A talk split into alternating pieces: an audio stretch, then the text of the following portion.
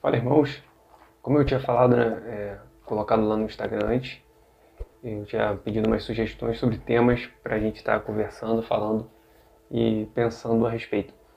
E dentre os temas que vocês colocaram aí, é, naquela caixinha que eu tinha aberto, eu trouxe agora, né, para hoje, o tema sobre oração. E pensando sobre oração, né, uma é, é um tema assim de, de conhecimento de todos nós, né? A gente inclusive ora, é algo prático. E não só isso, mas por muitas vezes na nossa caminhada, nas nossas leituras e tal, a gente pensa muito a respeito de oração, o que é oração e tal. E várias respostas né, mais diretas vêm à nossa mente. Quando fala assim, né? Se eu pedisse para você definir o que é oração, talvez você diria, a ah, oração é conversar com Deus. Oração é se relacionar com Deus. Ou então se eu perguntasse ah, o que, que a oração nos possibilita alcançar, né? O que, que a oração faz com a gente. Então, e aí você poderia dizer que a oração é, nos aproxima de Deus, a oração é, nos, nos, ajuda a sermos então mais íntimos né, do nosso Pai. E todas essas colocações, né, elas têm a, a sua verdade. Mas sabe, é, considerando quem Deus é e quem nós somos, considerando que Deus é soberano e perfeito e a vontade dele é suprema, está acima de todas as coisas. E nós somos, é, estamos né, numa situação decaída, carecemos da glória de Deus, carecemos de Deus, inclusive, para nos relacionarmos com Ele. Então, como que a gente pode enxergar a oração e observar a oração no meio, tudo, no meio disso tudo? E aí que eu pensando né, sobre o que dizer sobre oração, me veio a mente de investigar, mesmo que de uma forma breve, o, a relação de Jesus com a oração, né? E trazendo um exemplo. E aí, quando a gente fala de Jesus oração, a primeira coisa que talvez é, você já pense é sobre o exemplo de oração que Jesus dá, né? Conhecida como a oração do Pai Nosso. E de fato é um excelente exemplo e é uma, um excelente texto para avaliarmos o que é oração, o que a oração quer dizer, o que, que se deve buscar na oração. Mas eu pensando sobre essa questão, sobre esse tema e relacionando a Jesus, eu me lembrei da passagem de Jesus no Getsemane, né? Naqueles momentos antes, né, da sua da sua morte de cruz. E aí Jesus ali, de fato, ele ora e a gente tem assim essa como se fosse um relato dessa oração. E eu tentei relacionar mais ou menos a oração, o exemplo que ele dá do Pai Nosso, com a oração do Getsemane. E aí, quais são os pontos que a gente poderia destacar? Eu né, vou convidar você agora para ir diretamente ao texto de Lucas, capítulo 22, que é entre os versos 39 e 46, ele vai falar a respeito de Jesus no Getsemane, né? E... Mas o que eu gostaria que você tivesse assim, essa maior atenção aos versos 41 e 42, que aí diz assim: Ele, por sua vez, ele, Jesus, por sua vez, se afastou cerca de um tiro de pedra. Se afastou por cerca de um tiro de pedra e, de joelhos, orava. A primeira coisa que a gente já observa é que, quando Jesus foi orar e o relato que a gente tem dessa oração já identifica Jesus em uma posição de joelhos. E isso tem que ser algo interessante, sabe? Para entendermos oração, essa, esse simbolismo, né? De se colocar de joelhos. A gente tem tantos gestos que, que assim traduzem uma, uma posição de oração, mas o de joelhos, de fato, é algo muito evidente. E a gente vê que Jesus, ele se colocou de joelhos quando ele, sabe, quando ele foi orar no momento talvez aí é, mais grave aí da, da sua existência, pensando né, com o nosso olhar humano, E aí Jesus vai e se coloca de joelhos para orar. E aí continua né, o texto e vai dizer o seguinte, no verso 42. Aí diz, ó, dizendo, Pai, se queres, passa de mim este cálice. Contudo, não se faça a minha vontade, e sim a tua. Essa foi a oração de Jesus. No momento aqui do, do Getsemane, esse momento de, de dor, de agonia extrema, Jesus ora dessa forma sucinta e, e trazendo né, esses elementos. Ele de joelhos e ele então ele começa a oração. Pai. E como eu disse, fazendo essa ligação com a oração do Pai Nosso, que a gente tem lá né, em Mateus 6, os versos, a partir dos versos 9, 9 até o 13, é, Jesus também ensina a oração dizendo Pai. E, então já se refere com Deus como Pai e ensina, ó, falem com Deus e tratem-o como Pai. E depois a oração de Jesus vai trazer o seguinte: Se queres, passa de mim este cálice. Contudo, não se faça minha vontade e sim a tua. E aqui, sem querer entrar em, em mérito de discutir essa questão sobre vontade de Jesus e vontade divina, vontade de Deus e possíveis é, diferenças nisso, eu gostaria que você se atentasse ao, aos elementos e aqui da oração de Jesus e comparando eles ao exemplo que o próprio Jesus deu com o modelo de oração, oração do Pai Nosso. E olha que interessante, porque a oração é muito, é muito simples. Pai, se queres, passa de mim este cálice.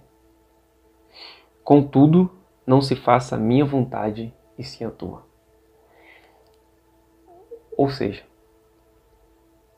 a vontade de Jesus, né, pelo menos a, de uma ótica humana, a gente humanamente falando, é, revelada a nós por um autor humano que foi assim inspirado por Deus, ah, nessa ótica humana, Jesus tinha uma vontade. E ele fala, entretanto, faça a tua vontade. Ou seja, como se ele tivesse uma vontade de se livrar né, daquele cálice, mas ele se submete à vontade de Deus, Pai, e diz, entretanto, faça a tua vontade. E o que, que é interessante é, como elemento, assim como base, princípio, para aplicarmos em nossas orações? Eu, eu vejo que, comparando a oração do Pai Nosso, é, está, está tipo, nítido, sabe, nessa passagem. O que, que seria oração, então, baseado nisso, baseado também na oração, no modelo de oração do Pai Nosso? Cara, oração é quando a gente se rende diante de Deus, sabe? Se prostra diante dele. Quando a gente a gente evidencia, externaliza esse momento e a gente se coloca de joelhos. E aí não interessa se é uma pessoa olhando para você ou se é Deus olhando. Ambos têm a impressão, percebem que você assume uma posição diferente. E continuando, oração é prostrar-se diante de Deus, dizer a Ele o desejo do seu coração, mas reconhecer que é a vontade dele que te interessa. Então, o que é oração? É prostrar-se diante de Deus, dizer a Ele o desejo do seu coração, mas que na verdade é a vontade dele que te interessa. Essa é a base que passa lá no Pai Nosso, porque quando a gente olha o Pai Nosso, Jesus vai falar o que? Vai falar ó, no exemplo né, que ele vai dar. Começa com o Pai, que a gente vê aqui, e depois é, vem dizendo, ó, versículo 10, Venha o teu reino e faça-se a tua vontade, assim na terra como no céu. A vontade, elemento que já colocamos trazendo a oração de Jesus. E depois fala: o pão nosso de cada dia dá-nos hoje, é, perdoa as nossas dívidas, assim como nós é, temos perdoado os nossos devedores, não nos deixes cair em tentação.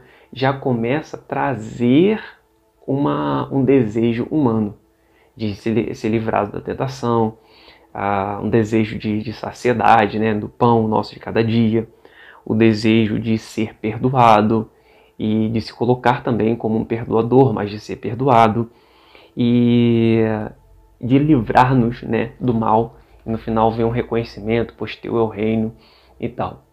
Então, oração a gente pode definir como isso, sabe? Como esse momento de prostrar-se de forma evidente diante de Deus, seja diante dos homens ou diante é, do próprio Senhor Deus, né? E, e após isso, né? É, após essa evidência, naquele né, momento de prostração diante de Deus, de reverência diante de Deus, é dizer a Deus o que se deseja, o que se sente, pedir a Deus, abrir, sabe, é, o seu coração com Ele, ser sincero com Ele, falar Deus, ó, eu estou passando por isso, eu estou sentindo isso, estou sofrendo com isso. Essa é a realidade da minha alma. É isso que está passando dentro de mim.